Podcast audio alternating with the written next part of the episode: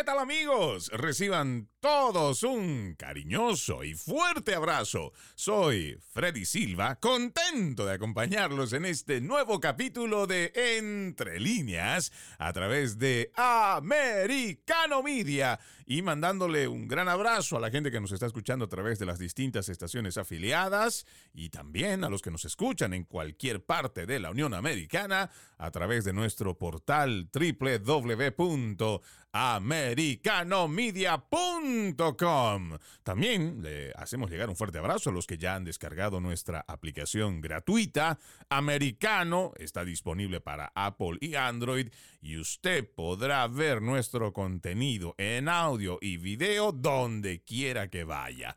El día de hoy estaremos hablando sobre una crisis a nivel nacional del que muy pocos están hablando y tiene que ver con la deserción de miles de maestros en las escuelas públicas debido a varios factores, entre ellos, por lo menos los que podríamos mencionar, el comportamiento de padres de familia y alumnos, pero sobre todo dilemas ideológicos y políticas dentro de las aulas. Esto según lo que han manifestado los mismos maestros.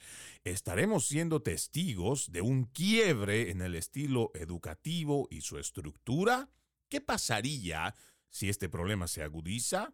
¿Estarán listos los padres de familia para volver a las épocas donde impartían clases en sus casas? Para responder estas y otras interrogantes, hoy tenemos como invitada a Catalina Estuve. Ella es licenciada en sociología, fue ex Miss Mundo Colombia, actriz, modelo, esposa y madre, directora nacional de Alcance Hispano en Moms for Liberty y también forma parte de la familia de Americano Media. Qué gusto tenerte nuevamente en Entre Líneas. Bienvenida, Catalina. Hola, Freddy. Muchísimas gracias por tu invitación y me encanta siempre estar en tu programa. Bueno, nosotros los encantados porque sabemos que cuando tenemos que hablar de educación, tenemos que hablar de los maestros, el adoctrinamiento en las escuelas, el mejor referente que podemos tener es contigo, porque además en esta lucha que vienes haciendo con la organización de Moms for Liberty, están teniendo grandes avances y eso es muy importante que lo sepa el pueblo estadounidense, sobre todo en español. Pero comencemos primero con la inquietud de este dilema que nos trae para poderlo conversar y viene a raíz de un artículo de Fox News, publicado el 3 de mayo de este 2023, que tiene el título Los maestros hacen sonar la alarma sobre los crecientes problemas en las escuelas, dicen que los colegas se están yendo en masa. Los educadores se pronuncian en el día de agradecimiento a los maestros y advierten sobre los crecientes problemas que enfrentan en las escuelas de Estados Unidos. Entre ellos, hablan de problemas crecientes con escasez de personal, problemas de comportamiento en los estudiantes y dilemas morales sobre la política en el aula. Yo puedo entender que hay muchas personas que podrían estar en desacuerdo o igual de acuerdo con ciertos problemas que son inherentes a las escuelas. Puede no haber por ejemplo, choferes para llevar en los autobuses, puede no haber seguridad en las escuelas y no lo hay, y muchos otros problemas que son parte del el sistema mismo del funcionamiento del sistema escolar. Pero cuando hablamos, por ejemplo, de los dilemas morales, éticos y morales, o lo que podríamos traducir también adoctrinamiento en las escuelas, creo que vemos a muy pocos maestros enojados aquí en la Florida. Hay una lucha constante que se está llevando adelante, primero por el derecho que tienen los padres sobre la educación de sus hijos, que aquí han tratado de tergiversarlo desde la prensa progresista como la ley no digas gay, que eso es totalmente mentira. Pero no hemos visto tampoco el activismo de los maestros que exijan que en las clases no se adoctrinen, Catalina. Sí, es que es totalmente entendible lo que está pasando con los maestros, porque así de la misma forma en que los padres no quieren adoctrinamiento, pues los maestros o algunos por lo menos hacen valer su ética y, y quieren enseñar en académica, no quieren adoctrinar a los niños, no están de acuerdo con el sistema educativo que en este momento los está obligando a seguir una agenda política izquierdista en lugar de estar educando como se, como se tiene que ser a los niños. Así que, eh, bueno, eh, eh, eh, lo que hemos hecho en Tallahassee es también pasar leyes que no solamente protegen a los niños, te cuento, sino que también van a proteger a, a los maestros, a esos maestros que no quieren utilizar el pronombre en algunos en algunos casos con los niños, porque si, si el maestro simplemente ve un varón, pero ese varón se identifica como mujer, pero pues sigue siendo varón biológicamente, pues no quieren seguirle la fantasía a este niño que, que se ha dejado confundir por el sistema, por las redes sociales, por lo que, lo que, lo que sea. Y esta maestra simplemente siguiendo su ética de trabajo quiere simplemente seguir enseñando y entonces, por ejemplo, la ley de, de, protección de, al niño eh, en, en el acto de la educación, que es el HB 1069 que se pasó en Tallahassee, protege también a los maestros a esos maestros y a los estudiantes que, que nunca sean forzados a participar en, en esta conversación de ideología de género, en esta justamente que, que no se les obligue a seguir el sistema de, de, de inclusión y diversidad, que lo único que es es una mentira y es una forma de adoctrinar, una forma marxista de adoctrinar a los niños. Claro, y uno se pone a pensar, Catalina, si eso tuviera, porque cuando nos referimos al lenguaje inclusivo, que es como estas personas lo han planteado, de una forma muy mañosa, muy mentirosa también, pero si este lenguaje inclusivo podría solucionar en algo esos problemas que ellos mismos reclaman como para ser incluidos, respetados, tolerados, yo todavía podría tener algún tipo de simpatía y decir, bueno, si esto les ayuda y esto les permite a ciertas, no sé, para que se sientan mejor simplemente, yo pienso que es hacerle un daño terrible a las personas. Y creo que no hay nada más estúpido que pensar que el lenguaje inclusivo puede solucionar algo. Tan estúpido como creer que desde las redes sociales el hecho de que yo hable en vez de latino y le ponga latinex puede hacer que mi comunidad se sienta representada Pensar que el lenguaje inclusivo, donde voy a cambiar ella o él por ellas, puede significar algo. Y realmente esta es la estupidez que estamos viviendo en este siglo XXI y que debe ser frenada primero por el sentido común y segundo porque estas leyes lo que son son totalitarias, porque si simplemente una persona que tiene un trastorno mental y piensa que es, una silla, una pelota, una jirafa, y que dentro de su pensamiento, pues eso es lo que cree, pero si eso se quedara solo con esa persona, bueno, tendríamos que pensar que esa persona está en su vida, en su espacio y puede pensar y creerse lo que quiera. El problema al que nos enfrentamos con el tipo de lenguaje inclusivo, con la misma ideología de género, es que esas personas con esos trastornos quieren hacernos ver su realidad a través de nuestros ojos y que nosotros compartamos esa mentira y que también seamos parte de esa ilusión de lo que esa mente le está diciendo. Y han utilizado mecanismos, porque estos lobbies son tan fuertes y están con tanto dinero, que han logrado a través de políticos corruptos implementar leyes que si tú no te sumas a esta mentira, que si tú no te sumas a este lenguaje inclusivo, primero puedes sufrir una amonestación, luego será una multa económica que si no la pagas seguramente podrás enfrentar incluso la privación de libertad. Y cuando nosotros hablamos de los valores de una nación como la de los Estados Unidos o gran parte de Latinoamérica, nuestras leyes están basadas en la verdad y luchan contra la mentira. Por eso en las legislaciones se castiga, se persigue, se condena la estafa, la mentira. Y si alguien, por ejemplo, va ante el jurado y comete perjurio mintiendo, existen sanciones. Si tú le estafas a una persona diciendo que esta piedra es un diamante y si es lamentablemente un, una persona de la tercera edad, lo que llamamos en otros países es el cuento del tío y terminas engañando, eso también es penado por ley. ¿Por qué cuando hablamos de lenguaje inclusivo se permite la mentira de la autopercepción y no se castiga como se hace con el resto de las mentiras, con el resto de las estafas? Y a eso nos estamos enfrentando el día de hoy. Y por eso me parece tan importante que hayas mencionado esto, Catalina, con relación a que hay maestros que no están dispuestos por ética profesional y por ética moral a seguir adelante con este tipo de mentiras. Y por eso también algunos argumentan de que es mejor salir de este sistema que seguir apoyando la mentira y es importante que sepan también los maestros a nivel nacional o por lo menos aquí en la Florida que existen normativas que los protegen y que pueden mantenerse en las escuelas y si denuncian que existe adoctrinamiento, hay protección para ellos. Cuando volvamos de la pausa, quiero compartir contigo, Catalina, un testimonio que me parece muy importante de una maestra de una profesora en California que precisamente sale del sistema por este tipo de adoctrinamientos en las escuelas. Vamos a la primera pausa. Ya regresamos con más. Gracias, gracias por continuar con Entre líneas a través de Americano Media. Este 2023 juntos decimos no más fake news,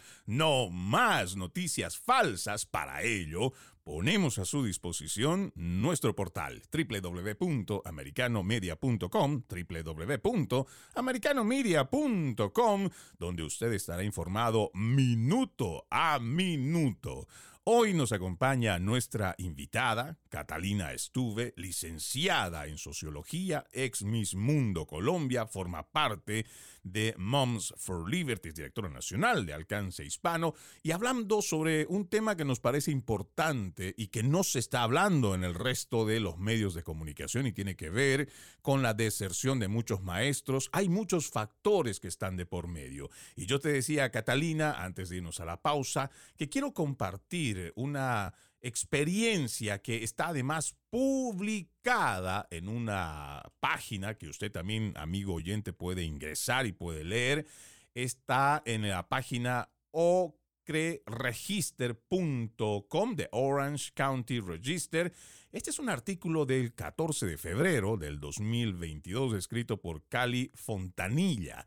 Dice en este momento, los funcionarios de educación, más bien, déjenme hacer la lectura desde el principio, dice, el año pasado Dejé mi trabajo como maestra de escuela secundaria pública en Salinas, California, después de cinco años.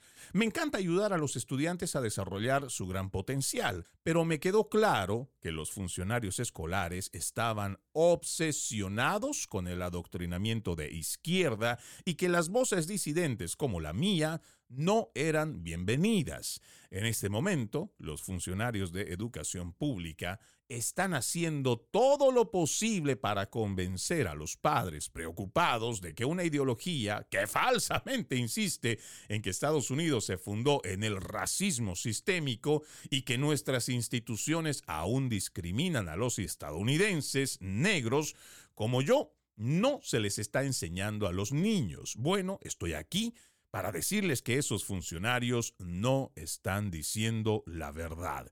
Esto solamente es un pequeño fragmento, vamos a leerlo si gustas más adelante, Catalina, para continuar, pero aquí ya hay una expresión que seguramente es el sentir de muchos otros maestros y más aún en estados como California, Nueva York, que son tan liberales y que están tan serviles a el lobby LGBTQ con toda esta ideología de género, ideología trans. Cuando tú has estado haciendo toda esta lucha y sigues haciendo además esta concientización a través del movimiento con Moms for Liberty, te has encontrado en el camino con maestras, con maestros de esta de este tipo que están cansados del adoctrinamiento y que realmente están preocupados por la enseñanza de los estudiantes, Catalina? Oh, sí, claro que sí, Freddy. Te cuento que hay muchísimos eh, maestros que vienen todos los días hacia nosotros contándonos sus historias, que están cansados. Y hay dos factores importantes. Primero, la educación, el sistema educativo está en crisis. Está en crisis porque primero estudiantes ya no quieren volver, o sea, los padres ya están eligiendo otras opciones de colegio que es sea eh, colegio privado, charter school o homeschooling. Nunca se, se había visto un aumento exponencial del homeschooling eh, eh, en los niños, en la educación de los niños. Y número dos es que se están quedando sin maestros y es que ahorita lo único que tienen son estas maestras que simplemente están reemplazando a maestras de verdad, a maestras que, que, que tienen su educación para esto eh, licenciadas en, en educación. Entonces, ¿qué va a pasar con las escuelas públicas? No tienen maestros, no tienen estudiantes. Esta es el, esto es el resultado de esa política de izquierda, de ese adoctrinamiento, porque nadie quiere que sus hijos sean víctimas de ese adoctrinamiento. Así que vemos un resultado eh, inminente, vemos un resultado claro Vemos un resultado también en las elecciones donde todos los políticos estaban hablando de los derechos de los padres. Vemos cómo la, por ejemplo, el gobernador de Santis eh, fue tan querido por todo el país. Esto no fue solo acá en Florida. ¿Por qué? Porque atacan directamente a estas personas, a estas, a estas uniones de maestros que están simplemente adoctrinando a nuestros niños. Y es que eh, tú lo, o sea, todos lo pudimos ver ahorita lo que pasó en, en Tallahassee, desde salvar vidas de los que no han nacido hasta proteger a los niños de la agenda extremista LGTB.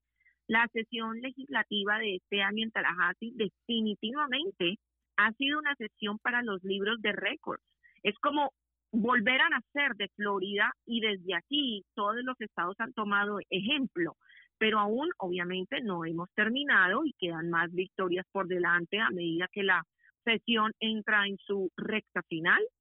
creo que falta como dos semanas, si no estoy mal.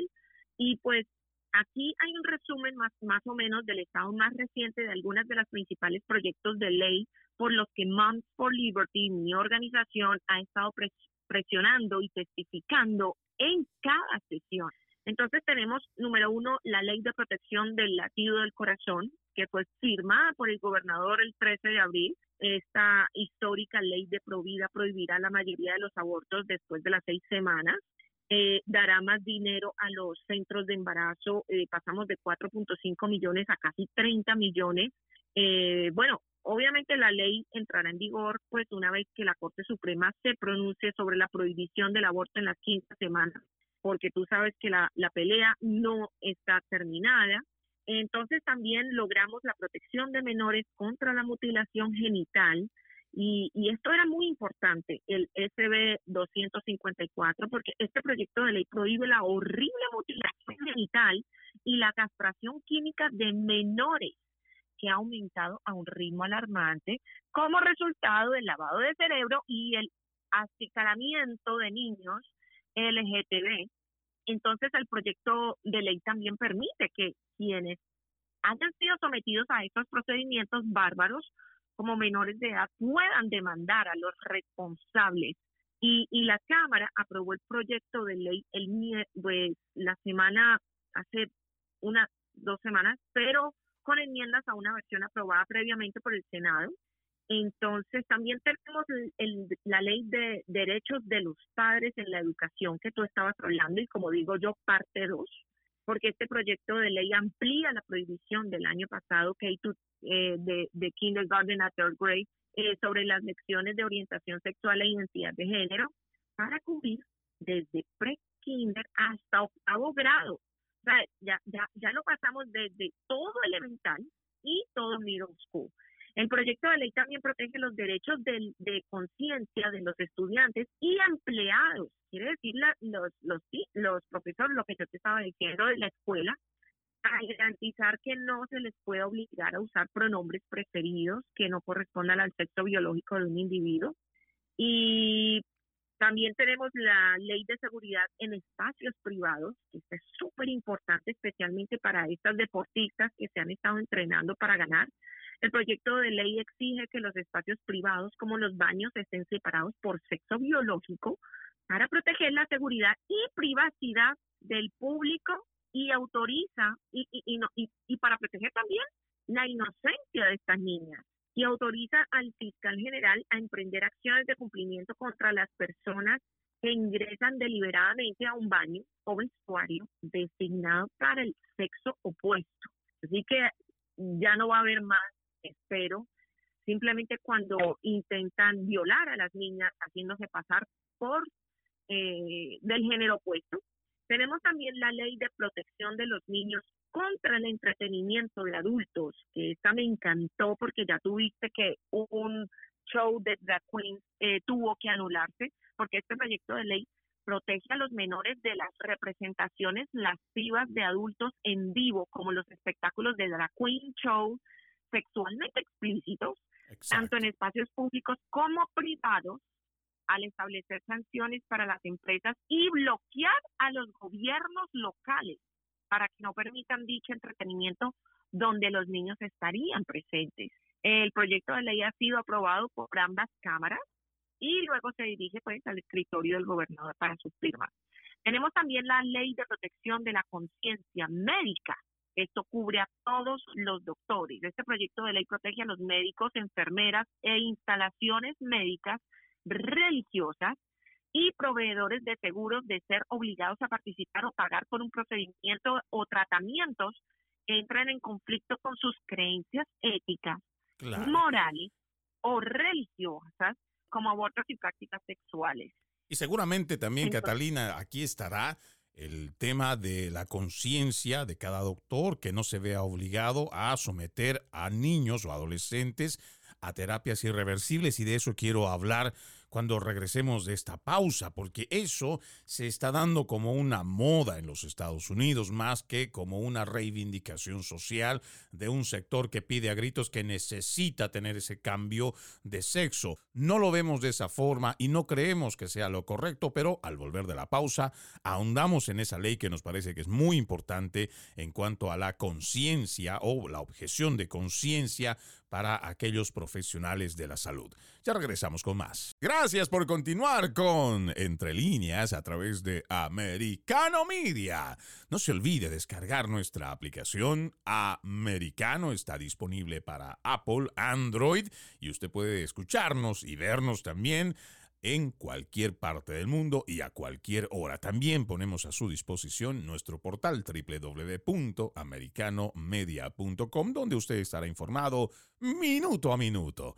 Hoy nos acompaña Catalina Estuve, licenciada en Sociología es también directora nacional de alcance hispano en Moms for Liberty, hablando sobre estas leyes que han avanzado en las cámaras del estado de la Florida, que nos parece que son muy importantes para lo que llamamos el pacto social, la convivencia sana en nuestra sociedad. Nos decías, Catalina, antes de irnos, que el tema de la objeción de conciencia para profesionales de la salud, es muy importante protegerlos porque así como en el tema del aborto, que seguramente habrán muchos médicos que en base a sus principios éticos y morales no querrán ser parte del asesinato de un no nacido, del asesinato de un ser humano en el vientre materno, pues también está esta otra parte donde esta corriente médica, o más bien diríamos, esta moda transgénero que además viene acompañada de grandes presupuestos en la industria farmacéutica y la industria médica a quienes sometan a los niños, a los adolescentes a terapias ya sea de hormonización, castración química o la mutilación de sus órganos sanos, de sus genitales sanos, pues estos médicos se sentirán más protegidos. Háblanos un poco más a detalle con relación a esto, Catalina. Claro, mi Fede, y es que también protegería a los profesionales médicos de ser castigados por ejercer sus derechos de la primera enmienda, de no estar de acuerdo con la ideología transgénero, los mandatos draconianos de pandemia. Tú sabes, estábamos con lo de las máscaras, estábamos con lo de las vacunas. Si, si no están de acuerdo o, con, o que religiosamente no van con eso, etcétera, entonces, el proyecto de ley ha sido aprobado por todos los comités de la Cámara y el Senado y también está listo para ambas cámaras y para que lo firme el gobernador. Eh, la verdad que esto, varios proyectos de ley eh, ley clave a favor de la familia. Todavía están esperando la acción final de la Cámara y el Senado. O sea, esto no se ha terminado en estas últimas dos semanas, así que sigan orando, sigan apoyando, sigan llamando a sus representantes del distrito, de, de cada distrito de ustedes, porque eso cuenta eh, son muy apreciados. Eso es lo que está haciendo el cambio de que, de que ellos no tienen de otra más que apoyar y cambiar sus opiniones, eh, así como ocurrió con la eh, senadora Catalayud, que tuvo que cambiar su voto para proteger a los eh, que no han nacido y, y cambia, cambia cuando, cuando los oyentes llamamos, cuando la gente empieza a llamar, cuando la gente se empieza a envolver y, simplemente dice, ya estoy cansado de que estén matando bebés que no han nacido, estoy cansado de ver cómo eh, los amigos de mis hijos están cambiándose de sexo o, o, o, ver familias destruidas o ver esta sociedad destruyéndose o ver esta civilización como va para abajo, como estos estándares de moralidad cada día va en decadencia.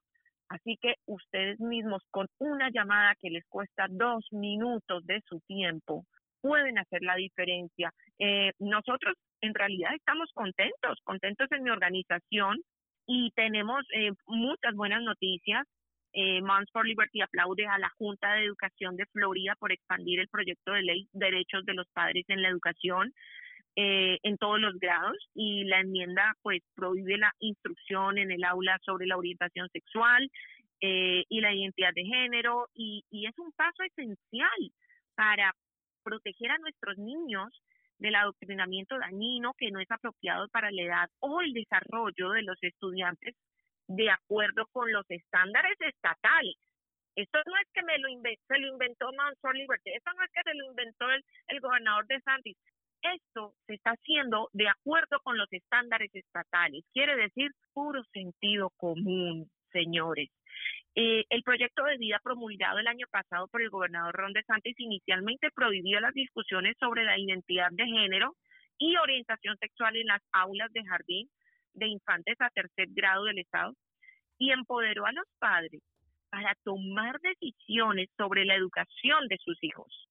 La enmienda recientemente amplía la prohibición de lecciones sobre orientación sexual e identidad de género a los grados cuarto hasta el grado 12, excepto pues cuando obviamente lo requieran los estándares estatales existentes o como parte de la instrucción de salud reproductiva que los estudiantes puedan optar por no tomar. Claro, y aquí, por ejemplo, hay que decirle también a la gente, ¿no? Cuando tú hablas de sentido común, y eso es a lo que nosotros orientamos siempre la conversación. Hay muchos que defienden las políticas trans y que no tienen problema con que en las escuelas se les hable del género binario, no binario, asexual, pansexual, bisexual, homosexual, género fluido y tantas otras tonterías que han inventado, cuando la pregunta debería ser para nosotros, y obviamente otra vez recurriendo al sentido común, Catalina, la pregunta debería ser, ¿por qué un niño de 4, 5 años, 6 años, que tal vez está resolviendo en su mente la difícil tarea de amarrarse los zapatos, como ese niño que además está terminando esa escuela de aprendizaje natural de cómo controlar el ir al baño, no hacerse pipí en la cama, o muchas de estas cosas que son parte de esa escuela natural, pero a ese niño le tienes que estar educando en género, le tienes que estar hablando de que existe un bisexual, que inherentemente, si le vas a hablar de género, tendrás que explicarle también lo que significa ese bisexualismo, porque tendrás que meterle también la parte sexual. Y eso es lo que para nosotros nos parece que es fuera de la norma, fuera del sentido común y que no tiene necesidad de ser. ¿Por qué un niño tiene que estar hablando de sexo a una corta edad que no le compete? Y además, ¿por qué tendríamos que estar sumándonos nosotros a una agenda que lo que busca es sexualizar a los niños. Por eso digo que bueno que menciones también esto, Catalina, de que son normas ya establecidas estatales que fueron elaboradas por personas que desde hace mucho antes ya pensaron que no había necesidad no había el porqué de estar hablando de estos temas de género a niños de tan corta edad. Y seguramente vendrá la otra pregunta igual. ¿Por qué estos colectivos por qué estas agendas políticas están tan empeñadas en meterse con los niños. ¿Por qué no esperan a los 18, 21 años, cuando ya tengan una mente más formada, más madura, sepan lo que más o menos quieren? Porque incluso a los 21 años no me parece que un joven sepa exactamente qué es lo que quiere. Siguen explorando después de los 28, 30 años y creemos que le vamos a dar la oportunidad a un adolescente de hacerse una mutilación una extirpación de sus senos, que le vayan a cortar pedazos de su piel para implantarle un neopene. ¿Por qué nosotros estamos en esta locura? Porque existe una ingeniería social que se está llevando adelante a través de una agenda globalista que está utilizando los principales medios de comunicación y que además tiene muy bien pagado a muchos politiqueros progresistas que están impulsando estas agendas. Esto es importante mencionarlo, Catalina, y otra vez nos parece importante el trabajo que vienen realizando con tu organización y pues esperamos siempre, ¿no? De que este sentido común esté por delante en las conversaciones que seguramente deben ser muy acaloradas donde también ustedes participan. Sí, no, y es que como padres tenemos derecho a tomar decisiones sobre la educación de nuestros hijos y estas enmiendas al proyecto de ley nos faculta para hacerlo. Básicamente nos están diciendo su sentido común y, y, todo lo normal que ustedes pensaban, así será, así se hará y así se respetará.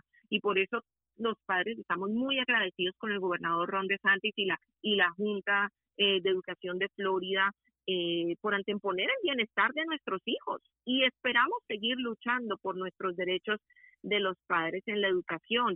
En Moms for Liberty nos dedicamos a proteger y promover los valores familiares, los derechos de los padres, y la libertad educativa en Florida. Yo personalmente no voy a descansar hasta que la inocencia y la integridad y la vida de los menores de edad sea respetada, porque nuestra misión es empoderar y equipar a los padres para que tengan un impacto positivo en sus hogares, comunidades y en la nación.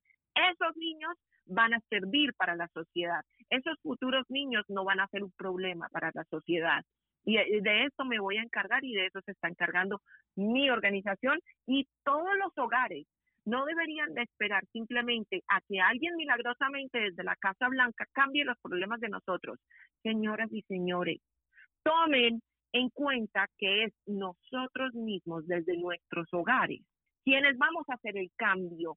Ustedes tienen que leer la Biblia a sus hijos, ustedes tienen que leer la Constitución a sus hijos, si ustedes no le enseñan la constitución y los derechos a sus hijos, ¿cómo lo van a defender? Exacto. ¿Cómo van a defender sus derechos? Así que para mí es esencial esos dos libros en cada hogar de Estados Unidos, la Biblia y la Constitución. Todos los niños deben saber exactamente qué es lo bueno y qué es lo malo. Y esa guía espiritual es esencial en la vida de toda persona y de cada menor de edad.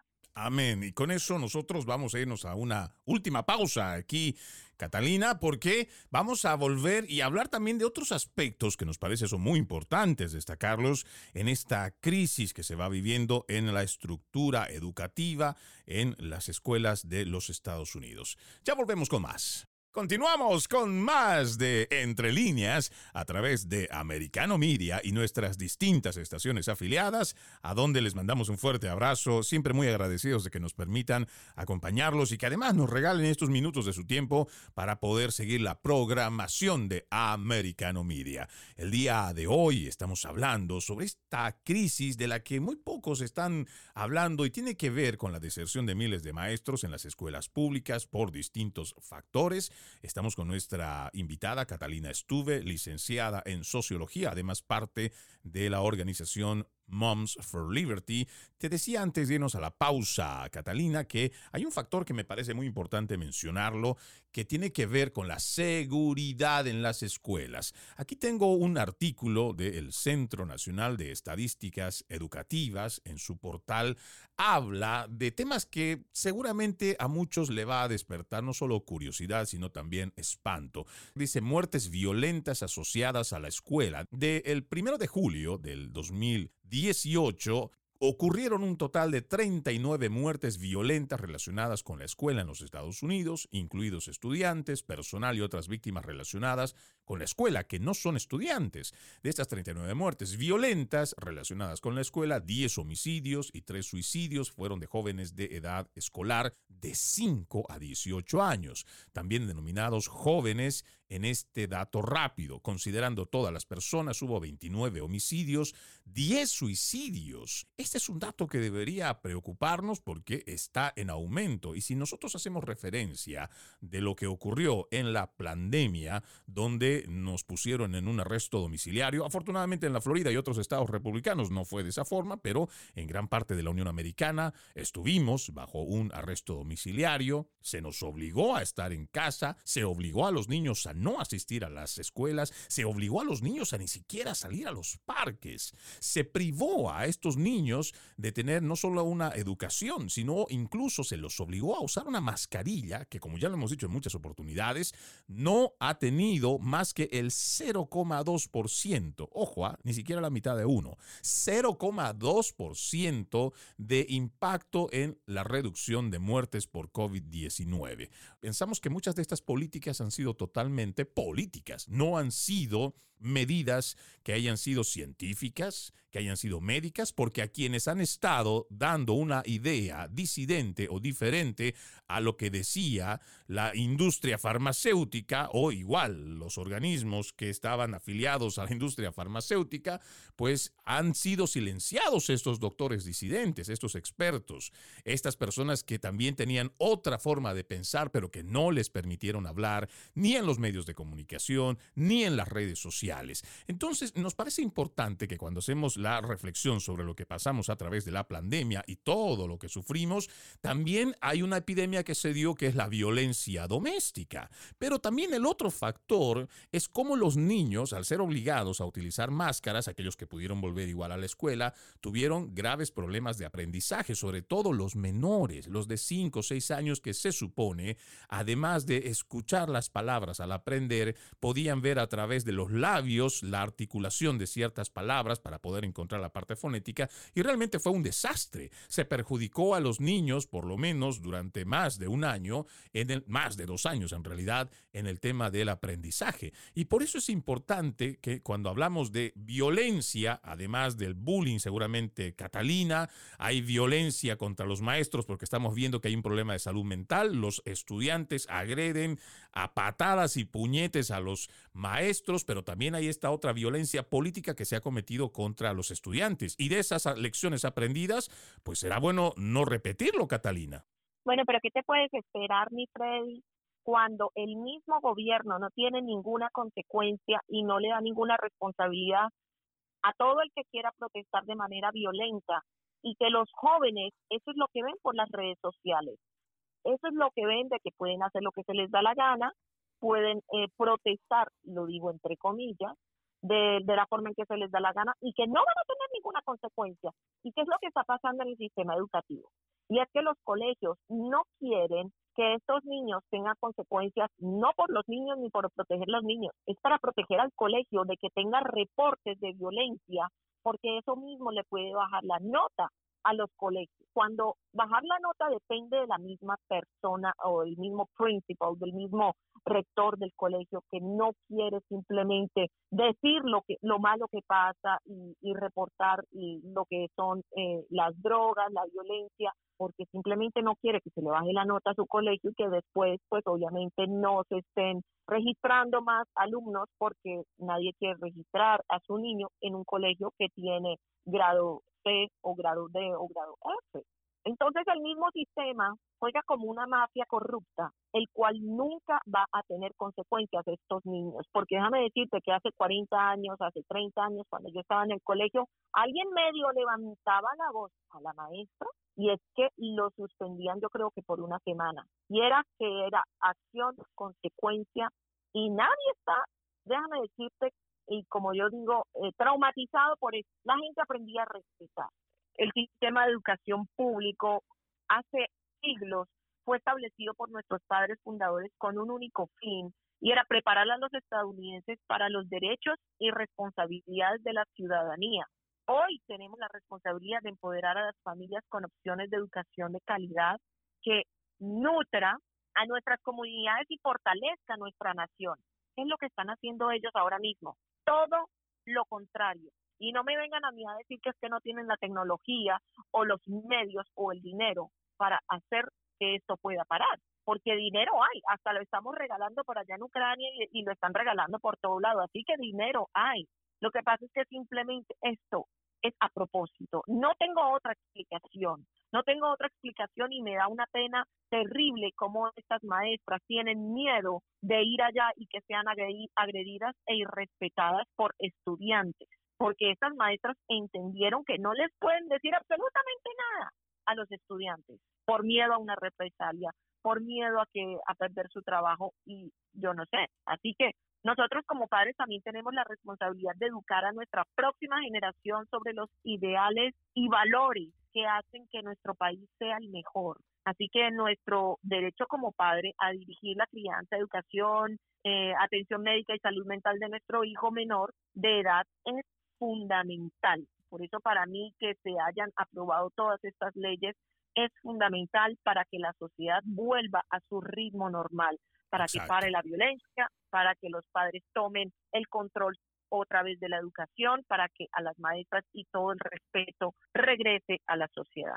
Hay una frase con la que quiero cerrar esto, dice, los tiempos difíciles crean hombres fuertes, los hombres fuertes crean tiempos fáciles, los tiempos fáciles crean hombres débiles y los hombres débiles crean tiempos difíciles. Esta es una célebre frase del escritor estadounidense Michael Hoffs, que sin duda hoy más que nunca tiene que ser un motivo de reflexión para todos los estadounidenses, porque si bien esta es una nación rica, que ha trabajado muy duro para llegar a lo que es hoy, lamentablemente eso ha creado hombres débiles, mujeres débiles, padres de familia débiles, que no son capaces de asumir en sus manos las riendas de la responsabilidad que significa el educar a los hijos para el mundo, para la calle, para lo duro que uno va a enfrentar ahí afuera, consentirlos de una forma tan absurda como por ejemplo no hacerlos sentir mal y por ello en una competición, en una carrera, vamos a poner como ejemplo, hay el trofeo para el puesto 1, para el puesto 2, el 3, hasta el número 14 o si hay el número 20, solo para que el pequeño niño no se sienta mal y ello no vaya a permitir que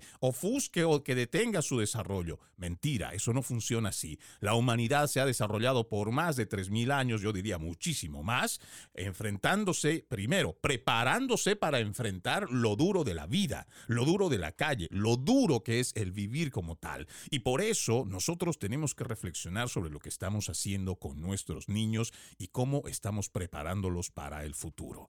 Quiero agradecer a nuestra invitada, Catalina Estuve, licenciada en Sociología, ex Miss Mundo Colombia, actriz, modelo, esposa, madre de tres niños, directora nacional de alcance hispano, Moms for Liberty y además parte de la familia de Americano Media. Como siempre, es un gusto que nos hayas acompañado en este programa. Gracias, Catalina. Muchas gracias, mi Freddy, y muchas gracias a todos los oyentes que se conectaron hoy. Bueno, de esta forma ponemos punto final a este capítulo de Entre Líneas. Soy Freddy Silva. Los invito a que continúen con la programación de Americano Media.